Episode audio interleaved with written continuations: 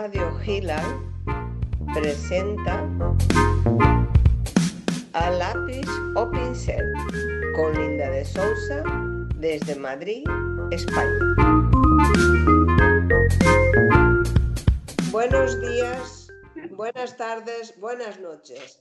Hoy os saludo así en vez de buenos días México y buenas tardes España, como siempre, porque tenemos que nos está oyendo en sitios que ya es de noche. Entonces no quiero dejar de saludarlos. Tenemos hoy un programa muy especial, diferente de lo que habéis tenido hasta ahora, dado que vamos a tener tres jóvenes artistas. Vamos a escuchar su opinión. Hasta ahora hemos tenido profesionales con larga trayectoria que nos han hablado y dado consejos que, para los más jóvenes y también para los que somos mayores que los los consejos y opiniones de gente preparada y que sabe de lo que está hablando siempre vienen bien. Entonces, en este caso, tenemos otra visión del mundo del arte, eh, otras expectativas que, como las que tienen nuestros tres invitados de hoy, que vamos a saludarlos y luego os lo presentaré más en profundidad. Primero tenemos a Albano, que está con nosotros y está en Cambridge, desde Cambridge. Yo te saludo desde Madrid. ¿Qué tal estás? Hola, Linda. Muchas gracias por invitarnos y un placer estar con todos vosotros. Pues un, gustazo que estés tú también. Luego sigo con Kate Ares, que está en México, en Puebla, una joven. Hola. Hola, Kate. Bienvenida a nuestro programa. Muchas gracias. Por último, desde Chicago tenemos a Todd Cantarek. Hola Todd, ¿qué tal? ¿Cómo estamos? Hola Linda, estoy perfecto, como siempre. ¿Qué tal? Pues aquí, estos son nuestros tres invitados, queridos oyentes. Es un placer que sigáis, sigáis mi programa, os doy las gracias por ello. Y voy a empezar a presentaros el primero, que eh, yo hago lo de chico, chica, chico, chica. Así que vamos a empezar con Albano, que empieza por la A. Voy a contaros un poquito la historia de Albano y luego ya nos contará él más. Albano nace en Ávila en 1988, viendo pintar a su padre, Antonio de Ávila, desde muy niño revela sus dotes pictóricas. de hecho, en su primera exposición individual, en el año 2007, o sea que era un chavalín, en la Galería Alfama presenta sus obras en matices de verdes, lo que llevó al crítico de arte Tomás Paredes, el que hemos tenido hace tres programas con nosotros, a acuñarlo como verde albano y así fue conocido por todos los artistas. Termina el bachillerato en la Escuela de Artes de Ávila en 2007, licenciada en Bellas Artes por la Universidad Complutense de Madrid en 2012, completando su formación con cursos y seminarios en el Royal College of Art, Anglia Ruskin University, Museo Reina Sofía, Caixa Forum, Centro de Arte 2 de Mayo en Madrid, el MUBAN en Murcia y el Museo Thyssen-Bornemisza la Fundación Pons, la Real Academia de Bellas Artes de San Fernando y la Universidad Complutense de Madrid. Siendo varios años becado por el Taller del Prado, un taller muy importante en Madrid, que yo ya invitaré a su directora que venga a estar con nosotros y a hablarnos porque él eh, promociona mucho a los artistas.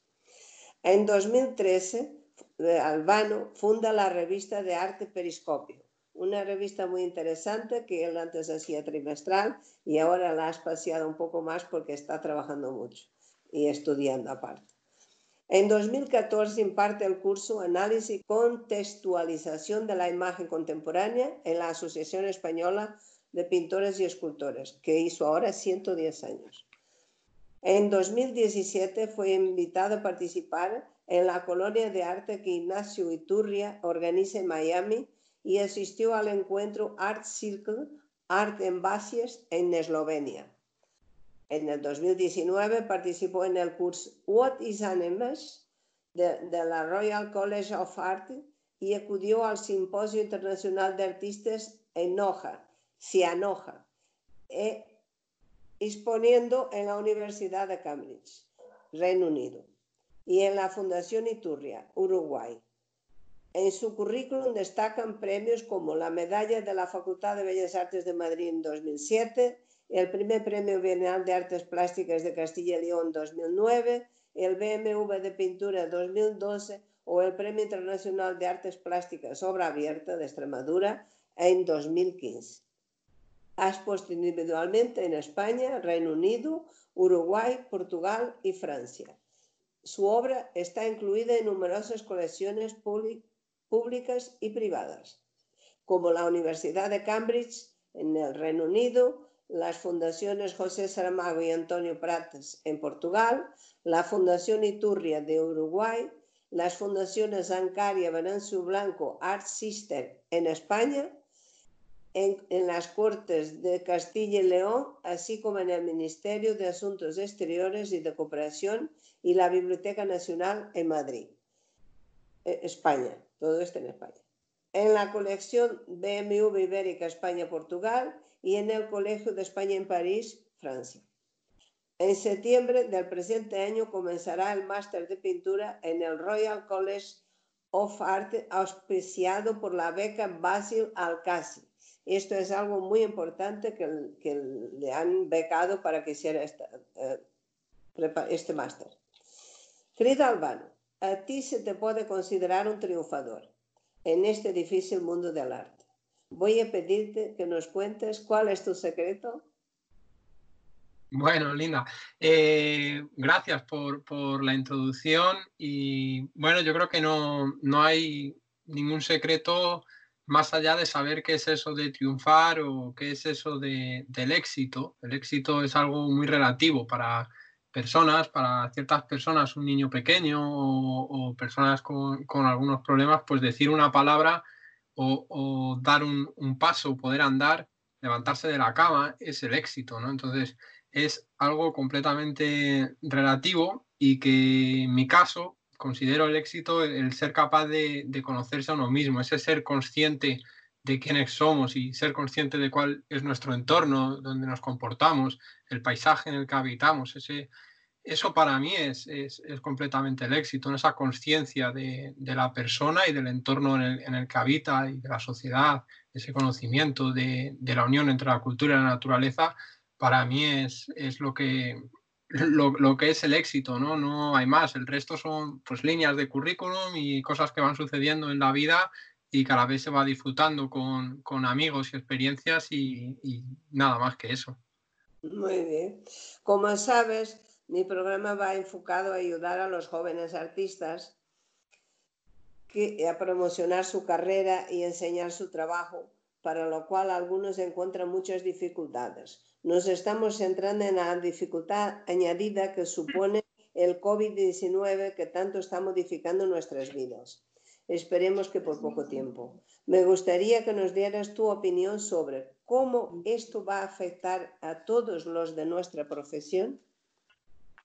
Bueno, eh, hay gente que piensa que va a cambiar muchísimo, que va a cambiar el sistema, otros que no tanto. Eh, hay mucho lamento, pero si miramos, por ejemplo, la generación que más ha perdido, que es la generación que ha perdido sus vidas, es esa generación de las personas que habían nacido en 1935 y anterior, esos nuestros mayores, los que tenían 85 años y más, son personas que, que, si nacieron en el año 35 en España, vivieron una guerra civil y que después de esa guerra civil, los que se quedaron en España vivieron una posguerra, los que se exiliaron vivieron la Segunda Guerra Mundial, muchos de ellos en Alemania, en Francia, entonces, no es, y, eso fue su infancia. Luego la adolescencia pues, fue tremenda también, comparado con nosotros. Es decir, estamos viviendo algo grave, pero quizás no tan, bueno, no, no es tan, tan, tan grave como lo que vivió esa generación que, que está más afectada por, el COVID, ¿no? En lo que respecta como pintor, eh, lo que sí que me he dado cuenta es que se ha hecho más importante en estos meses el aspecto tangible de la pintura. ¿Qué quiero decir con eso? Eh, estábamos acostumbrados a ver imágenes donde la pixelización, el cambio de escala y de contextos era lo habitual. Ver imágenes en el Instagram, en Facebook, a través de las redes o, bueno, en, en, diversos medios, hacía que la obra en sí, la obra pictórica, el cuadro, que tiene un, un, aspecto eh, tangible, de textura real, de materia, ese aspecto matérico, un tamaño, o sea, lo, que, lo que Benjamin hablaba de, de Laura, del propio cuadro, pero que, que el cuadro en sí, la obra, tiene todos esos elementos, habían desaparecido y se habían modificado. Entonces, creo que, o por lo menos a mí como pintor, sí que me ha, me ha, me ha sorprendido, ¿no? El hecho de decir, caray, ahora la gente, porque me decían coleccionista, me decía, Albano, ahora que estoy en casa, veo tus cuadros, porque antes no los, los llevaba en el móvil, los veía en el móvil, en la tablet, es una persona que viaja muchísimo y cuando tenía un hueco en el aeropuerto veía los cuadros que tenía míos en el teléfono y ahora estos días que ha tenido que estar en casa es cuando me decía que lo estaba disfrutando. Entonces, creo que eso es positivo para, los pintores. Ya, muy bien. Pues ahora paso a presentar a Kate Ares y luego hacemos, como siempre, una conversación entre los cuatro.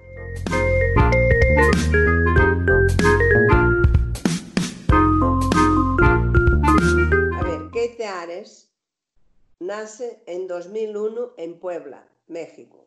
Desde la más tierna infancia se inició en las artes plásticas, empezando a los 10 años de forma lírica, forma utilizada en México para definir el autodidacta. Me llamó mucho la atención y por eso os lo digo. De espíritu creativo, fue desarrollando cada vez proyectos más complejos. Cursó estudios de baile en la Academia de Baile Baile and Dance de 2004-2005. En la Casa de Cultura del Estado de Puebla estudia danza folclórica mexicana, danza taitiana y violín de 2005 a 2013. Lleva recibiendo formación como artista plástica de forma lírica, que ya sabéis que es autodidacta, se va aprendiendo ella sola, desde noviembre de 2009 a 2018 y ya con clases prácticas desde diciembre de 2018 a la actualidad. Esperemos que vaya a la universidad y termine la carrera. Entonces hizo un curso de teatro representativo en la Universidad del Valle de México, Puebla 2017. Artista polifacética, cultiva varias disciplinas artísticas, no solo pictóricas, también baile, música y teatro. Directora junior de la revista Hilal, directora y locutora del programa Serendipia, emitido por Radio Gilar, que presenta todos los lunes, miércoles y viernes. Por cierto, muy interesante, os recomiendo los que me estáis escuchando que podéis oírla algún día. Esta joven es un valor en alza. De hecho, hay una galería expuesta en el Instituto Municipal de la Juventud dedicada a Kate Ares, siendo su trabajo como ilustradora en la editorial Gilal muy apreciado. También hizo diversas exposiciones en escuelas primarias para presentar su trabajo de ilustración. Ha enseñado su obra en exposiciones colectivas en México, España y Brasil. Mi querida Kate, muy interesante tu biografía. La verdad Muchas gracias. te falta tocar pocos puntos del arte. Has investigado prácticamente todo, porque no hablamos de del gráfico, que también dominas. Dado lo sí, también. joven que eres, puedes llegar muy lejos en alguno de estos campos. Por eso me gustaría saber en cuál de ellos te interesa más profundizar. ¿En cuál de estos pues, campos profundizar? Pues, hola, no, he saludado a nadie, perdón, hola. Eh, muchas gracias, Linda, por invitarme hoy. estoy muy feliz de ahorita compartir pantalla con tres grandes este, representantes del arte. Muchísimas gracias. Y pues a mí me encanta pintar, o sea, ya, ya estudié danza, estudié teatro, que me encanta actuar, este, locutear también, pero me fascina la pintura y me fascinan los, los diferentes tipos de expresión que hay, que hay en el mundo. Yo creo que, que la pintura es como mi, fuerte. Bueno, entonces ya te has decidido que vas a hacer Bellas Artes. Sí. Como sabes, en todos los programas hablamos del COVID-19 y cómo está afecta a nuestras vidas. ¿Dónde, cómo, ¿Cómo ha afectado a tu proceso creativo vivir en un país donde parece no hacerse mucho caso a la gravedad de la situación? Pues mira, Aquí en México eh, pues todos somos como ah, muy relajados, ¿no? Entonces, no toman en serio las medidas preventivas que ya nos ha dado el gobierno, los, los avisos que desde antes de este pico de, muertes se ha dado, ¿no? Siempre es como de, no, no se preocupen, de hecho el presidente sacó un, un comunicado que decía, salgan todos, este, todos salgan amigos, todos salgan abrazados, y pues no, no, era momento como de evitar esa situación y de ser, de ser más precavidos para que ahorita no estuviéramos en este, en este, pues en este pico tan alto de muertes y de, personas con, de contagios y de personas que, pues bueno, que están infectadas. Desafortunadamente, ah, bueno, afortunadamente mi trabajo siempre ha sido como estar en casa, entonces pues no me ha afectado la parte de que tener que salir y que tener que estar saliendo por mi trabajo o estar estudiando porque también estudio en línea, estudio en casa. Entonces, en esa parte no me ha afectado. Emocionalmente yo considero que sí, no a todos nos ha afectado un poco el que antes podía salir, dices, bueno, por lo menos me voy al cine, ¿no? Para distraerme un poquito de todo esto. Bueno, ahorita ya no se puede y, y eso nos tiene como todos frustrados y, está sacando como lo peor de nosotros en estas fechas.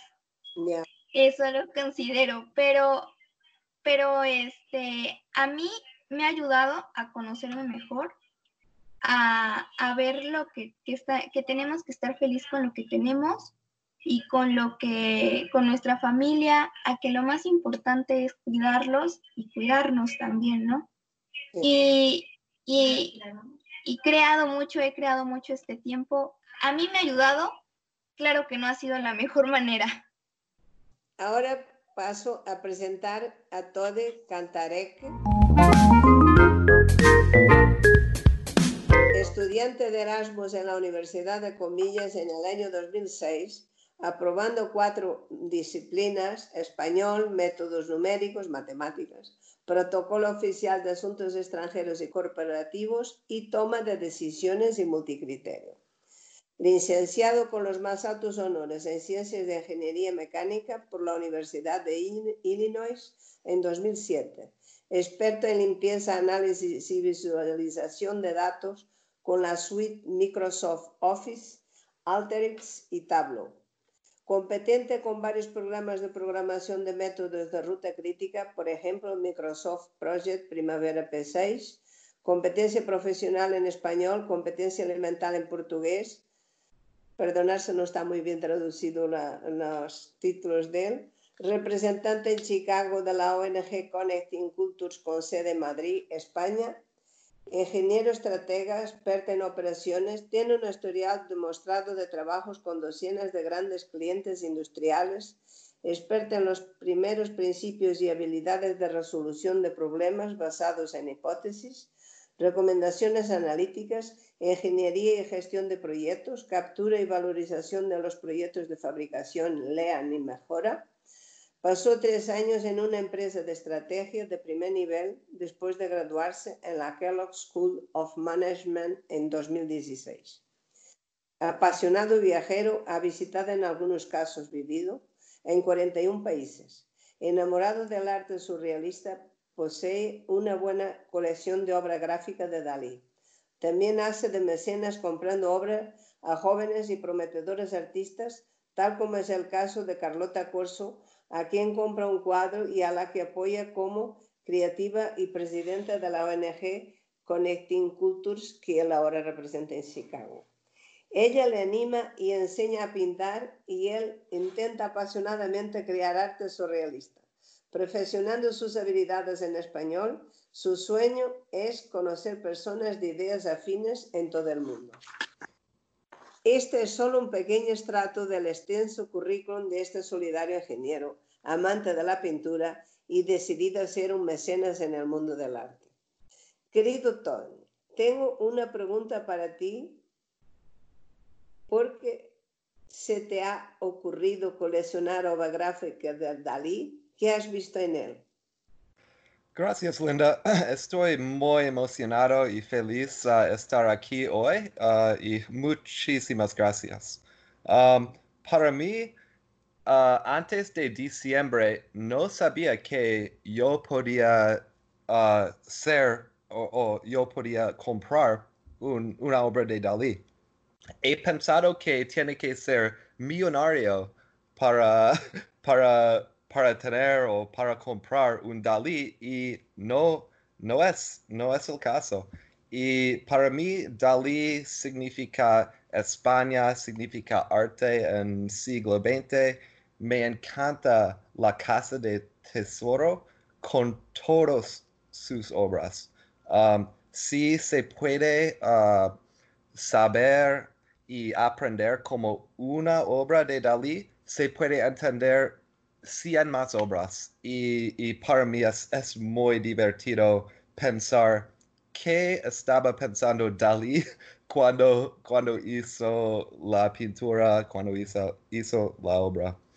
Um, también me acaban de diagnosticar trastorno bipolar y he estudiado o he le- leído en Google sobre el estado de mente de Dalí y imagino que él también tenía, tenía, no sé, no, son problemas, pero cosas con su mente que, que nadie, nadie se puede entender.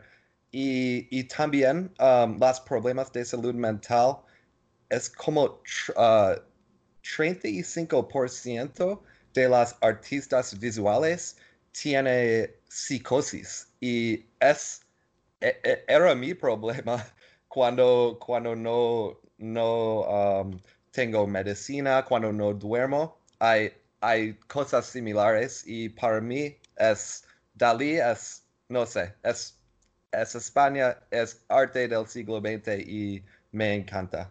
¿Cómo consigues compaginar tu matemático mundo laboral con el versátil mundo del arte? Aunque con lo que me has contestado antes del trastorno bipolar, lo mismo viene por ahí los tiros. oh yeah ¿Tú, oh qué- yeah ¿cómo? tú qué- cómo, cómo lo compaginas? ¿Cómo consigues compaginar la creatividad? Porque ah, me has mandado bastantes fotos de obra tuya eh, con, con el trabajo que tienes que es tan matemático. Sí, claro, para mí no, no dibujé nada antes de febrero de este año. Y mi, mi, mi mente uh, siempre he pensado, oh, no, no puedo dibujar, no puedo hacer arte, pero no es correcto. Y, y con, con, este, con este COVID he, he tenido muchísimo tiempo para practicar, para aprender de Carlota, de otros artistas y me encanta dibujar ahora. Ahora uh, dibujo una cosa cada día y, y es muy divertido. Y, y, si estás haciendo arte, haciendo obras y está divertido, entonces todo está bien. Ah, y, y eres artista, en mi opinión.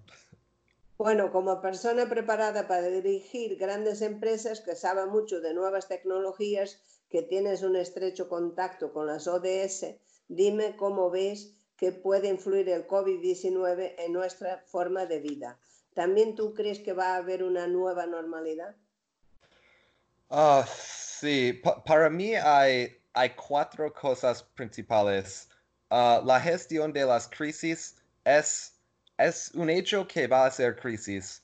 Y regla número uno de la gestión de las crisis es tiene que ser mejor en el fin que antes. Y es regla número uno.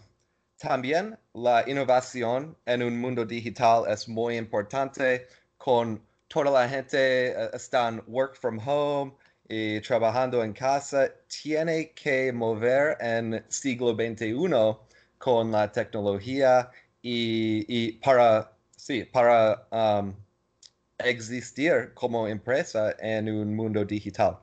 Número tres, imagino que o tiene que ser más reuniones en persona después eh, en, no sé, el año que viene, cuando no hay el crisis, no hay el COVID, um, tiene, que, tiene que ser más reuniones en persona y, y con cuentos, conferencias, charlas de café, porque para mí llamadas están bien, Zoom y Skype son bien, pero me encanta las conexiones con personas en vivo y para mí voy a tratar de, ser uh, mejor con las personas en mi vida porque tengo que, tengo que um, estar uh, en, en, vivo para mí, para, para ser feliz. Y finalmente, cuidar el, medio ambiente. Uh, he, leído muchos datos con ahora la contaminación ha bajado un montón. En India uh, hay montañas que pueden ver, montañas de 100 kilómetros. Ahora se pueden ver las montañas. Y, y, la gente no, no han visto las montañas en, no sé, 70 años, 60 años. Y esta crisis para mí es necesario uh, tener un mundo donde cuidamos el medio ambiente, los animales, menos contaminación y este es como un reset, un timeout. La gente en el mundo, todos quieren, no quieren trabajar, quieren uh, ganar dinero sin pensar en los riesgos al ambiente y estoy seguro que el ambiente ahora está muy, muy feliz y, espero que, um, vamos a cambiar las cosas para, para um, hacer el ambiente feliz en el futuro. Esperemos que sea. Voy a hacer una pregunta ahora a Kate porque eh, el, este tema del COVID puede afectar bastante a los jóvenes. Tú, eh, lo de la nueva normalidad, Kate, ¿tú te sientes afectada por la nueva normalidad? Tú ya puedes hablar como joven, pues sí, nosotros vamos a afectar a los jóvenes, pero ¿cómo te sientes tú? ¿Cómo me siento yo? Pues mira, eh, tengo algo que tengo que, comentar y que nunca lo he dicho a nadie, que va a ser exclusiva de acá. Eh, tengo Asperger. El Asperger es una rama del autismo. Me han tratado desde niña y entonces siempre he estado como, como que no me gusta que me abracen y no me gusta que me este, den la mano y así, ¿no? Entonces soy un poquito como, aquí lo decimos como Kiki, así se dice aquí. O bueno, ya sí le digo. Y, y este, a mí, pero me gusta, me gusta salir con mis amigos y me gusta pues hacer como mi vida normal, ¿no? Ahora ya es como más incómodo ir a las tiendas y que te pongan que el antibacterial, que te digan que no este, toques las cosas, ¿no? Que, este, que estés como más alejada de todo, de todo, ¿no? Pero eh, a mí no me afecta en mucho, en, no me afecta y pues yo creo que los cambios son buenos. Yo creo que va a ser un, una época de cambios y como bien lo menciona Ted, sí, todo, ¿verdad? Este va a ser una época de cambios muy positivos para el medio ambiente, para nuestra madre naturaleza que le hemos hecho tanto daño a través de todos, todos, todos estos años y que venga este, este cambio y te digan, oye, mira, vamos a comportarnos así, más que, que, que, afectar nuestra vida es ayudar al medio ambiente, es que nosotros demos un granito de arena a todo el daño que hemos hecho durante tantos, tantos años. Yo creo que es una, una buena medida, una buena medida, aunque desafortunada por todos los decesos que, que ha sufrido el, el mundo, ¿no? Todas las personas que desafortunadamente ya no están con nosotros, pero un gran cambio para nuestro medio ambiente y para que si tenemos hijos o tenemos nietos o tenemos familia más adelante, tengan una vida mejor. Entonces, en mi punto de vista, yo creo que es muy bueno que ahorita estemos encerrados y que estemos cuidando el medio ambiente. Mira, desafortunadamente, cuando salgamos, vamos a contaminar.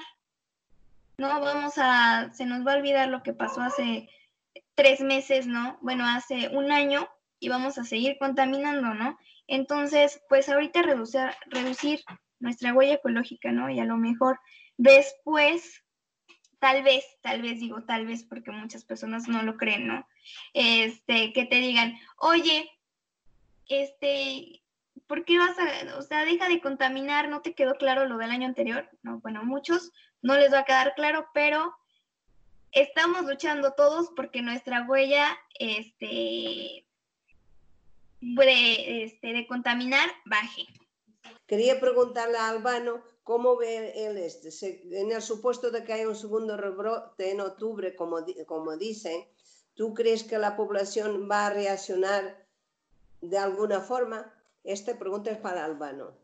Y bueno, eh, claro, bueno, decía Juan Gelman que vivir con miedo a la muerte es morir antes de tiempo, pero está claro que, que la muerte es lo que nos nos ha condicionado a todos para, quedarnos en casa y el miedo, ¿no? Al final eh, funcionamos vida eh, motivados por, ese miedo. El miedo, el miedo, nos ha metido el miedo en el cuerpo.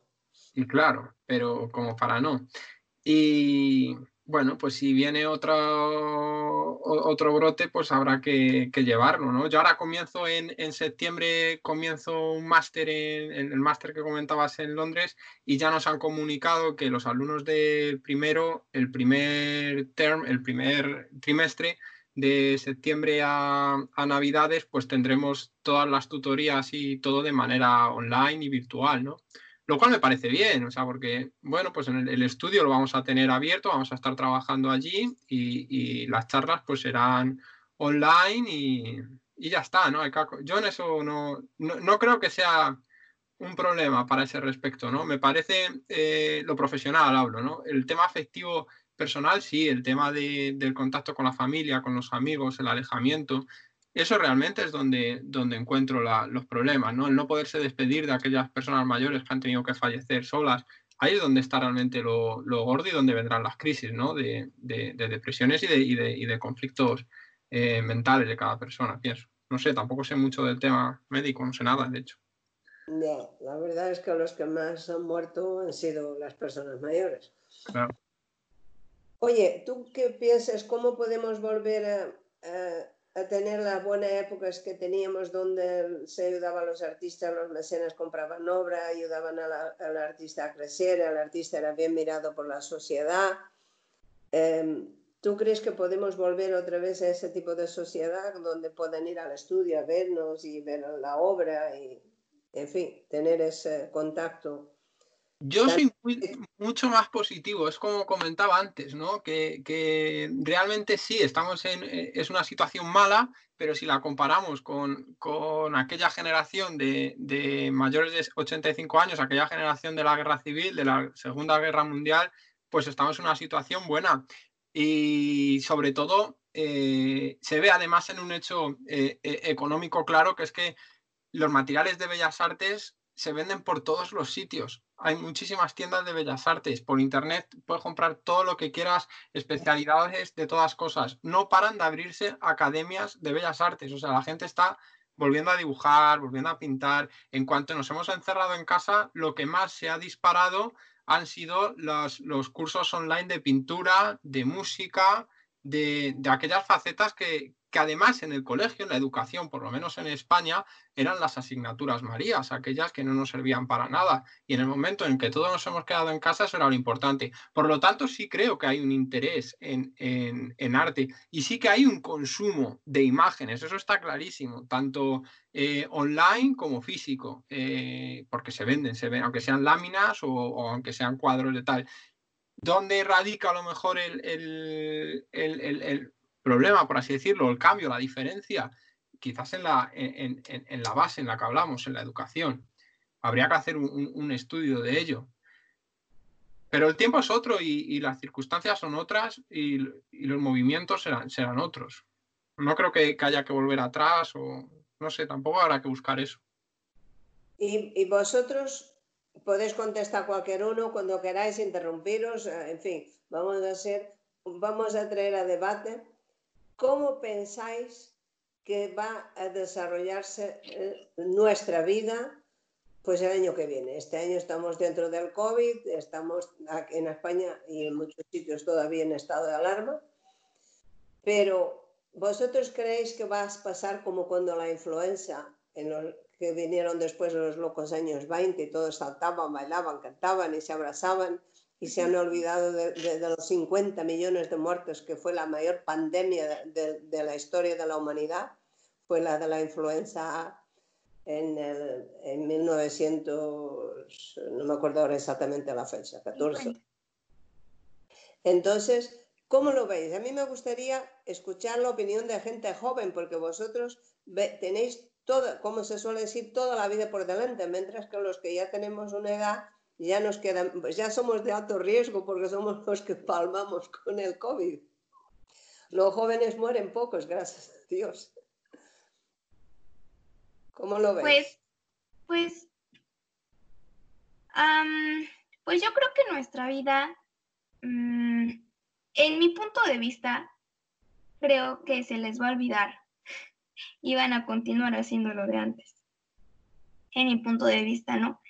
Como vivo en México, aquí a la gente se le olvidan rápido las crisis, ¿no? Y vuelven a retomar la vida que tenían antes de pienso que a lo mejor las personas que somos conscientes y que estamos pues plenamente conscientes que esto fue un, cambio que, que, bueno, que como ya lo había comentado, que ha traído muchos, muchos decesos y que también va a traer, bueno, ya está una crisis económica bastante fuerte. Ayer estaba comentando en mi programa este, Serendipia que fui al centro de la ciudad de Puebla el lunes, me parece, y más del 70% de los negocios están cerrados y tienen anuncio de ser renta.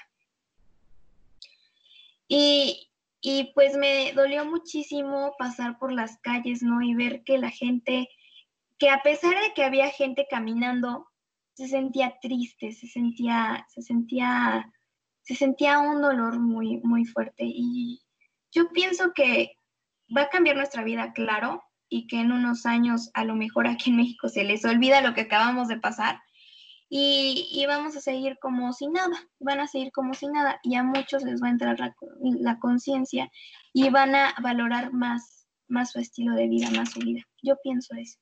Ya, Albano, una cosa, ¿cómo es tu vida ahora en Cambridge? ¿Cómo es ahí que ah, vosotros ahora tenéis más índice de mortalidad que en España, que felizmente nosotros parece que lo hemos superado y que vamos, pues ahí estamos con muy pocos muertos, felizmente, eh, cada día. Así tú como lo, cuéntanos un poco de ahí, luego que nos cuente todo de Chicago. Tú cuéntanos ahora de, bueno, eh, claro, todo depende de la credibilidad que des a las cifras que se están dando en, las oficiales, que se están dando en España o, no. Eh, aquí lo que ha habido es un confinamiento mucho más, más, más flojo, mucho más permisivo. Entonces yo he hecho una vida casi normal. Yo soy una persona que vivo semi, semi confinado, semi aislado en el estudio, donde paso la mayor parte del día y, sí que es verdad que, bueno, si luego tenía algo de, actividad social, algunos días y tal, pues todo eso se ha, cortado, ¿no?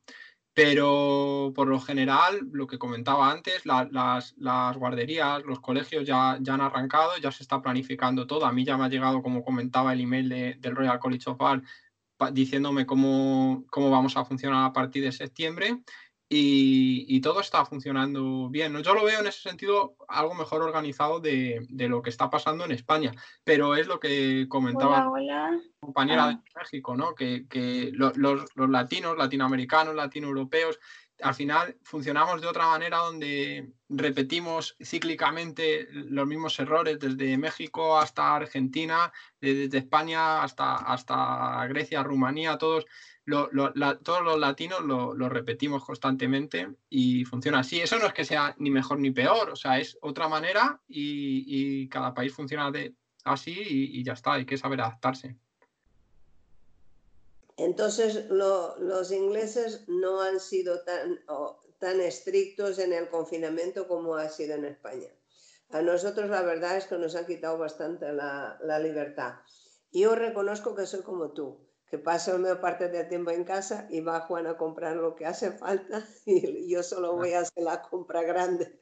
Me gusta estar en casa, me gusta estar trabajando en el estudio y entonces pues la verdad es que solo echo de menos el ir a ver las inauguraciones, ir a ver los amigos, las exposiciones, que, que eso ya no tenemos. Y luego, por otro lado, me gustaría notar, Linda, que a pesar de, que yo no lo he sufrido tanto porque he estado yendo al estudio, sí que me parecía importante no intentar camuflarlo, no intentar mantener como si no, ese como si no pasara nada, de intentar mantener los contactos eh, a través de, de, Zoom, de Skype, de WhatsApp, intentar ese vamos a seguir quedando, vamos a seguir, no, vamos a, a sufrir lo que está pasando, vamos a, a ser conscientes de, esto que, está pasando, que es una realidad histórica y, ya está, ¿no? No intentar tampoco hacer, vamos a hacer exposiciones virtuales, vamos a hacer, a poner la obra, vamos, eh, aprovechar para pintar. O sea, decía, decía Linda, eh, Linda, perdona,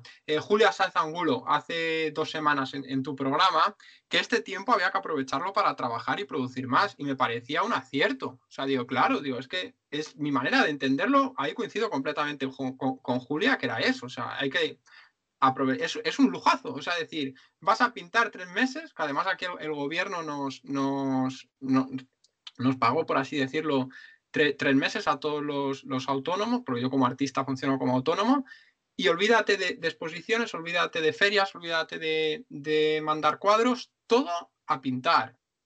Para, mí, o sea, no puedo pedir más. Maravilloso. Pues nuestro querido Todd aprovechó el tiempo para pintar, para aprender a pintar. Venga, Todd, cuéntanos cómo ha sido el confinamiento en Chicago.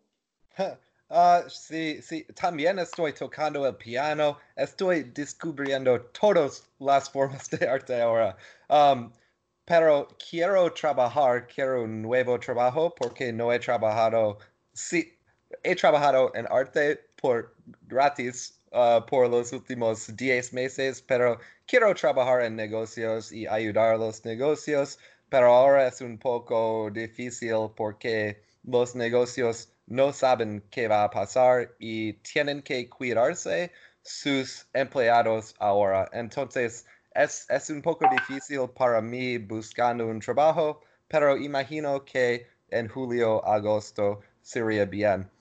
El problema en Chicago es que sufrimos cuatro meses de nieve, de uh, la temperatura menos, menos 10, menos 15, y ahora en Chicago hay, una playa, hay sol, uh, tiene 30 grados y la gente quiere ir a las playas, quieren, uh, quieren ir afuera de la casa.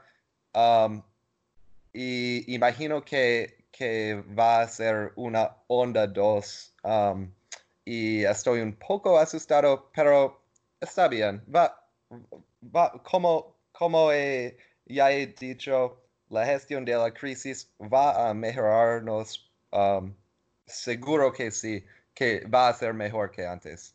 Eh, tiene que ser. Sobre todo más actual, porque al trabajar online, al comunicarnos dando online, aprovechamos algo que, que, que, a mí me parece una maravilla siempre Internet, eh, la informática, me parece que nos ha mejorado mucho el mundo yo que soy mayor, me imagino que vosotros que lo tomáis ya como algo natural, pero que esto no existía cuando era de vuestra edad y, todavía era bastante mayor cuando ha empezado a ver internet, a ver ordenador.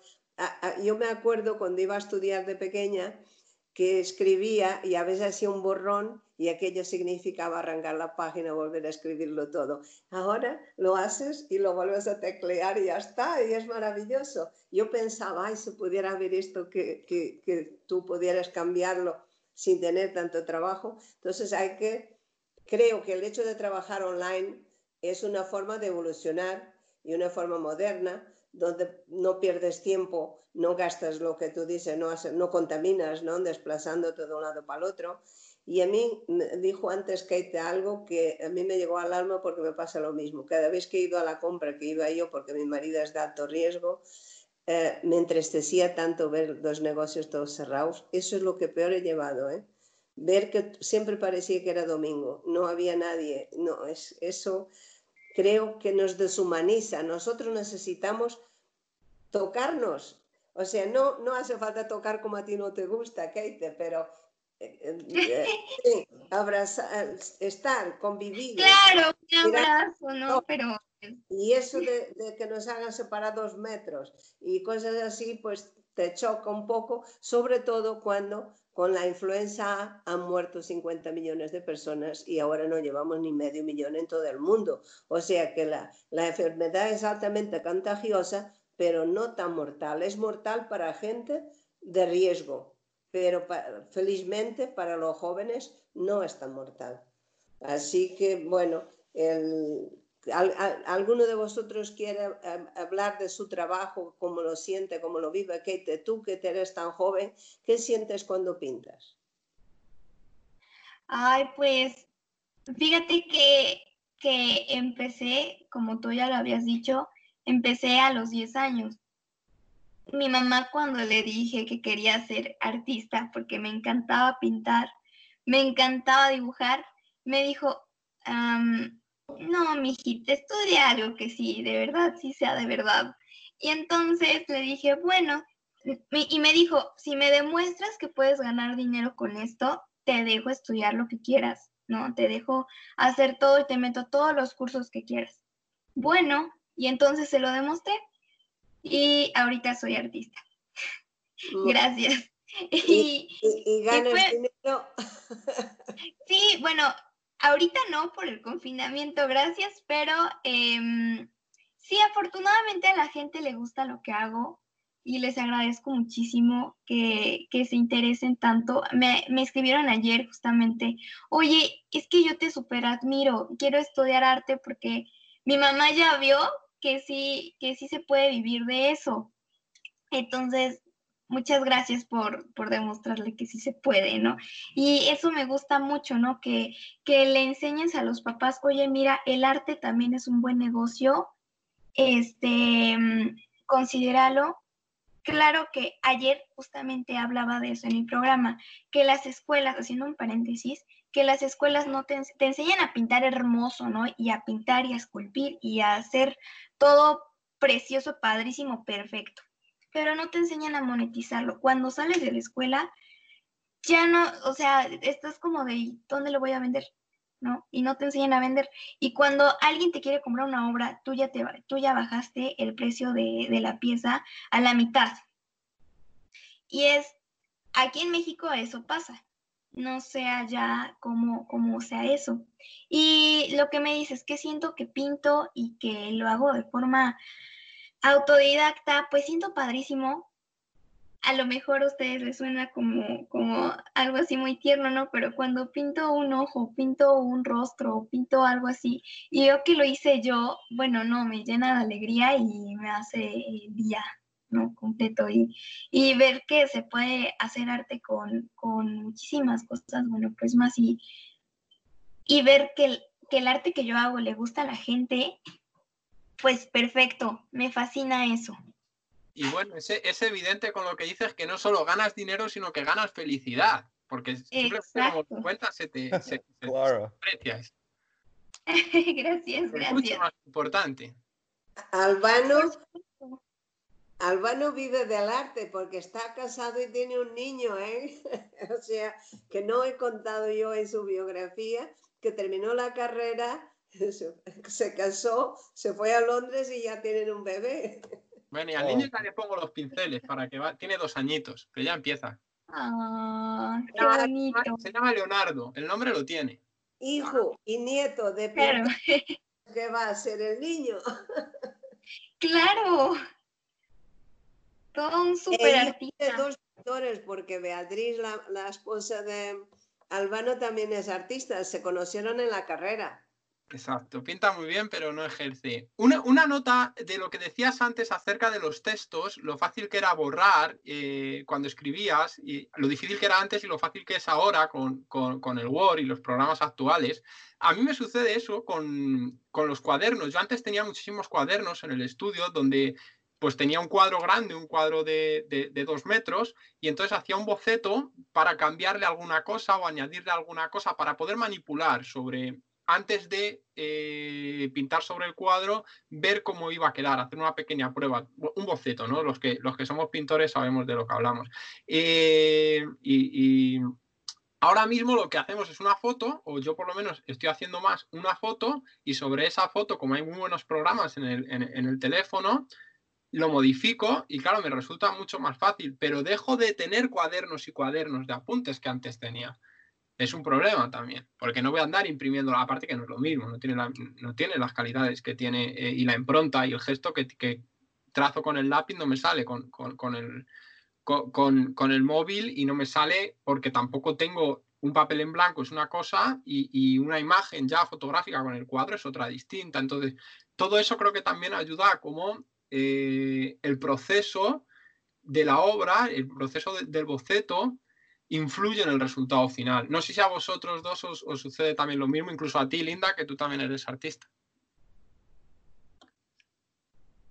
A, mí, desde luego, me sucede que utilizo ya mucho el ordenador para trabajar y de hecho me he inventado lo de digitografías y creo que alguien ya hizo el copyright a la palabra, pero yo le llevo llamando digitografías hace años, porque el Corel ya va en el 19, yo empecé con el 3 a dibujar con el ordenador y entonces yo lo que hago es que sigo haciendo los dibujos a mano y luego los escaneo y los incorporo a los fondos que hago en el ordenador, porque es difícil dibujar las figuras con el ratón. Ahora ya hay la Wacom y todo eso, pero yo no soy tan moderna. ¿qué decís?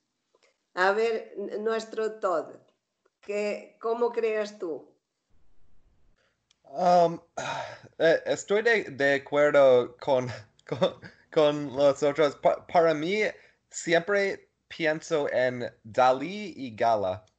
Dalí no podía vender nada. No, no, él, tuvo cero uh, habilidades de hombre de negocios, pero Gala era su, su persona de venta. Y y, para mí es, es necesario, uh, primero, tiene que enseñar a los, los artistas cómo vender sus cosas, pero si no es posible, necesita una gala. Y puedo ser una gala porque yo entiendo negocios y um, estoy feliz que, que ayudar a cualquier artista que quiere ideas, quiere aprender sobre negocios y es que estoy tratando de hacer con las artistas de Connecting Cultures, porque um, sí, e, es un, es un gran gap que yo veo, que las artistas eh, eh, son, son, son uh, no sé, entrepreneurs, pero tiene que saber, tiene que aprender las cosas para vender. Y eh, no, nunca he, he estado en una escuela de arte, en una clase de arte, pero tiene que ser un, un, parte nuevo de, del currículo para avanzar. Pues ya tienes ahí, tienes ahí dos artistas más, porque yo soy de Connecting Cultures. Tienes a Kate y a Albano para promocionarlos en Chicago, ya sabes. Muy bien, vamos, vamos. ¿Qué mes? Vamos a trabajar todos juntos. Su, su, su web, su, su, web y su, su email para que lo tengas. Pues ¿Alguna cosa que se os ocurra contar especial que os haya pasado? Yo tengo la suerte pues de haber vivido siempre del arte y eso reconozco que es una suerte, pero es que he dado muchos años clase. ¿Y tú qué ibas a decir, cariño? Perdona. Sí, pues lo que estaba comentando hace un ratito, ¿no? Y lo que dice Ted, que, mm, que es muy importante que las escuelas, más que darnos técnica o más que darnos eh, pues clases de pintura, de dibujo, que son necesarias para nuestra, para nuestra, para nuestra, pues nuestra carrera. También es muy importante que nos enseñen a monetizarlo, ¿no? Y a saber con quién es la mejor opción de irnos a trabajar, ¿no? Y cuáles son como las experiencias o qué han vivido los profesores o todo eso yo creo que es muy, muy importante. Al igual que la técnica, yo creo que debería ser. Fíjate que hace, yo entré a la universidad antes, entré a la universidad de 16 años, a una escuela en línea. Y, pero fui, antes de entrar a esa universidad, fui a ver todas las universidades porque yo quería estudiar arte que al final no terminé estudiando eso, estudié otra cosa, pero esa es otra historia. Em, y fui a todas las escuelas de arte y todas te decían, ay, sí, te doy, quería estudiar, no quería estudiar arte, quería estudiar gestión cultural. Quería estudiar como proyectos para hacer proyectos este, culturales y todo esto, ¿no? Bueno, ya fui, me, me dijeron, me dieron muchísimas, este, me dijeron, en la universidad de aquí, del estado, te dicen, oye, te, este, pues te puedo dar este, historia del arte, técnica, este, un poco de dibujo y no sé qué tanto, ¿no? Entonces era muy, muy poquito y al final te daban como un curso, una materia en la que podías monetizar, pero no estaba completo, o sea, no he estado ahorita que he estado trabajando con todo el arte y que conozco más artistas y que conozco más experiencias, te puedo decir que he aprendido más que si estoy en, en la carrera.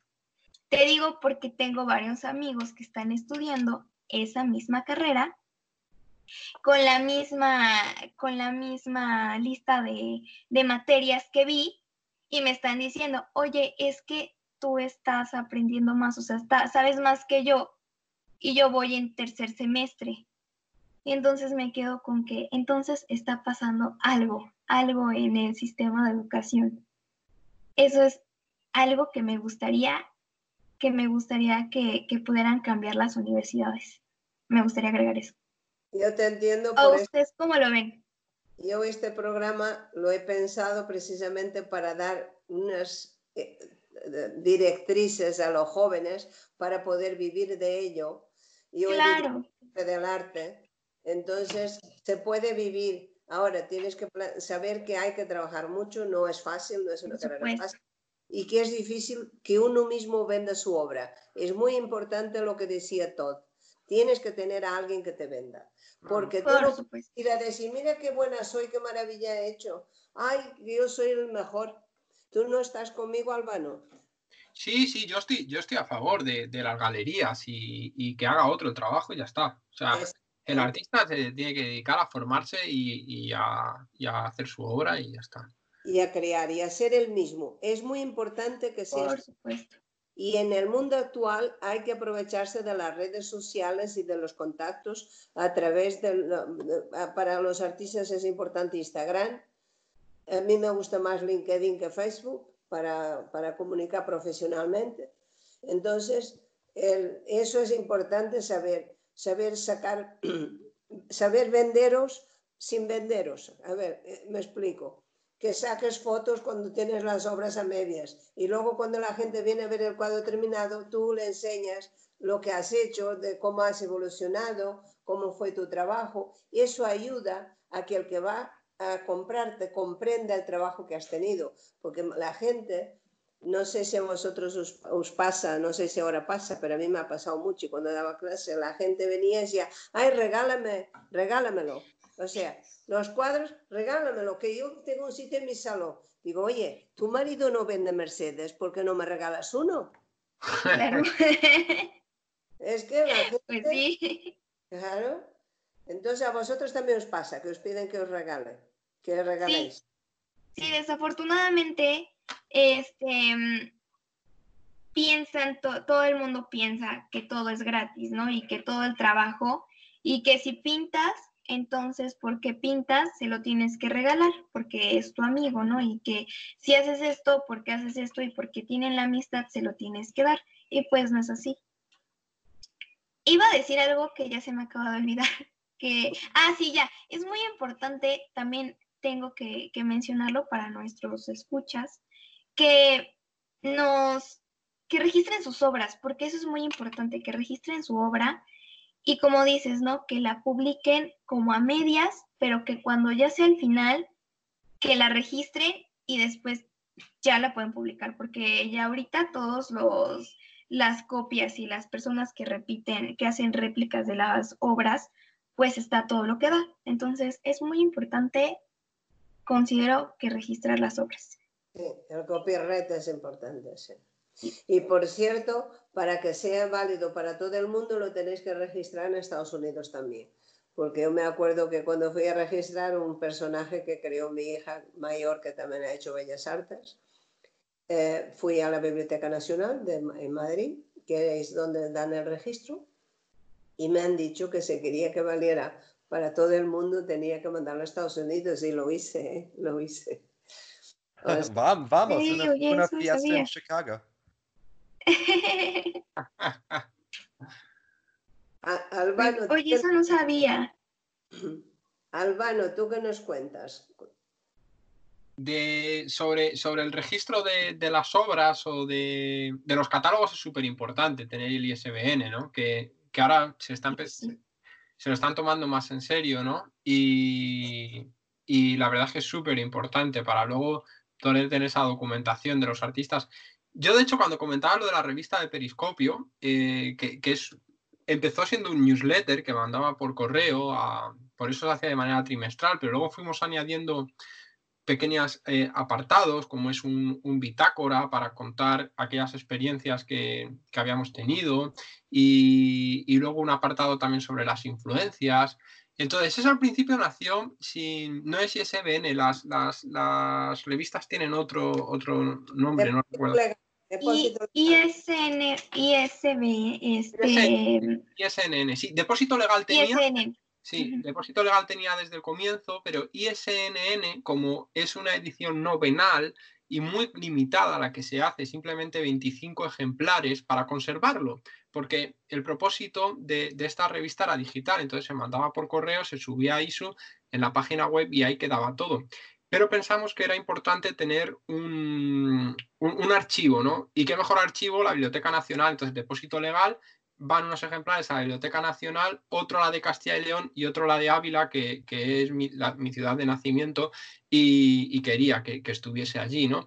Entonces yo siempre he trabajado así, ¿no? Procurando hacerlo con, con la máxima profesionalidad posible y dejando constancia de, esas cosas importantes. Lo de las imágenes una a una, no, porque, eh, no sé, tampoco eh, hay tantas imágenes de, desde la Gioconda hasta el Guernica, pasando por todo lo que queráis, que, que, quién se va a poner a copiar una mía, pero quizás el día de mañana sí, no lo sé. Bueno, la verdad es que no te imaginas lo que copian, porque yo daba clases de pintura y dibujo y venía la gente con la imagen que había sacado de algún artista del ordenador para pintarla. Vamos. Eso la copia está al orden del día, ¿eh? Porque la gente, pintar hay mucha gente que pinta, pero que sea creativo y artista, de verdad, hay mucha menos. Entonces, tenemos que, guardar nuestras ideas para que no nos las roben y las utilicen y, pinten como y, lo presenten como si fuera suyo cuando tú has tenido el trabajo. Claro, eso es muy, muy importante. Y, también, eh, pues considero que tasar las obras para que tengan un valor, porque hay muchos artistas que salen, como lo habíamos comentado, ¿no? En la escuela no nos los dicen. O a lo mejor sí los dicen, pero a muchos no, no, les queda claro, ¿no? Que me despida porque despediros. Ay, sí es, cierto. Me, he olvidado mirar el reloj y, y ya no he el tiempo y tiene que entrar el siguiente programa. Ay, es que el chiste está muy bueno. Los que nos habéis escuchado, perdonar que haya habido tantas interferencias, pero esto fue un pequeño problema tecnológico que esperemos solucionar en un futuro. Sí, sí. Muy bien. bueno, ¿queréis despediros de nuestros oyentes? Claro. Eh, ¿Quién? ¿Quién empieza? Bueno, pues muchas, muchas gracias por escucharnos y, nada, que nos veremos en otra ocasión y enhorabuena por el programa, Linda. Muchísimas gracias, Albano. Pues a todos. No, ah. Gracias, Linda. Eh, eh, estaba muy, muy, muy divertido. Yo voy a volver en cualquier uh, cosa que, que, estás haciendo y, y, estoy muy emocionado para venir a España cuando, cuando puedo comprar un vuelo. No sé. Pues, pues muchas gracias, Linda, por invitarme y por, por estar en este, en este pequeño en este pequeño foro. y me, me, muchísimas gracias. Me ha encantado compartir pantalla con Albano, con Ted y bueno, contigo. Es maravilloso estar, poder que... Me encanta que a tanta distancia te puedes, puedes conocer a personas tan, tan maravillosas. Y bueno, este es el caso. Muchísimas gracias. Eh, les mando un beso a la distancia a todos y a ustedes también que nos están escuchando. Eso iba a todos un beso. Creo que ya nos han cortado la emisión, pero por si No, no, no, todavía. Por si acaso, un beso a todos. Mira, ahí tenés a Albano que se acaba de poner para que... Sí, por si acaso fallaban. En teoría hay datos de sobra y banda ancha y va bien, pero por si acaso chupaba mucho el vídeo, eh, puse solo el audio. Vale, pues en, Muchísimas gracias a los tres. Un placer tener tres jóvenes tan valiosos en el programa y para mí un honor teneros, de verdad. Un beso muy grande, no solo para vosotros, sino para nuestros oyentes. Gracias por estar ahí.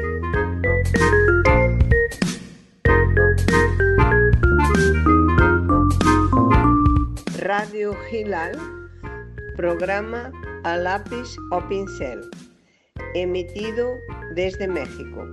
Muy buenos días.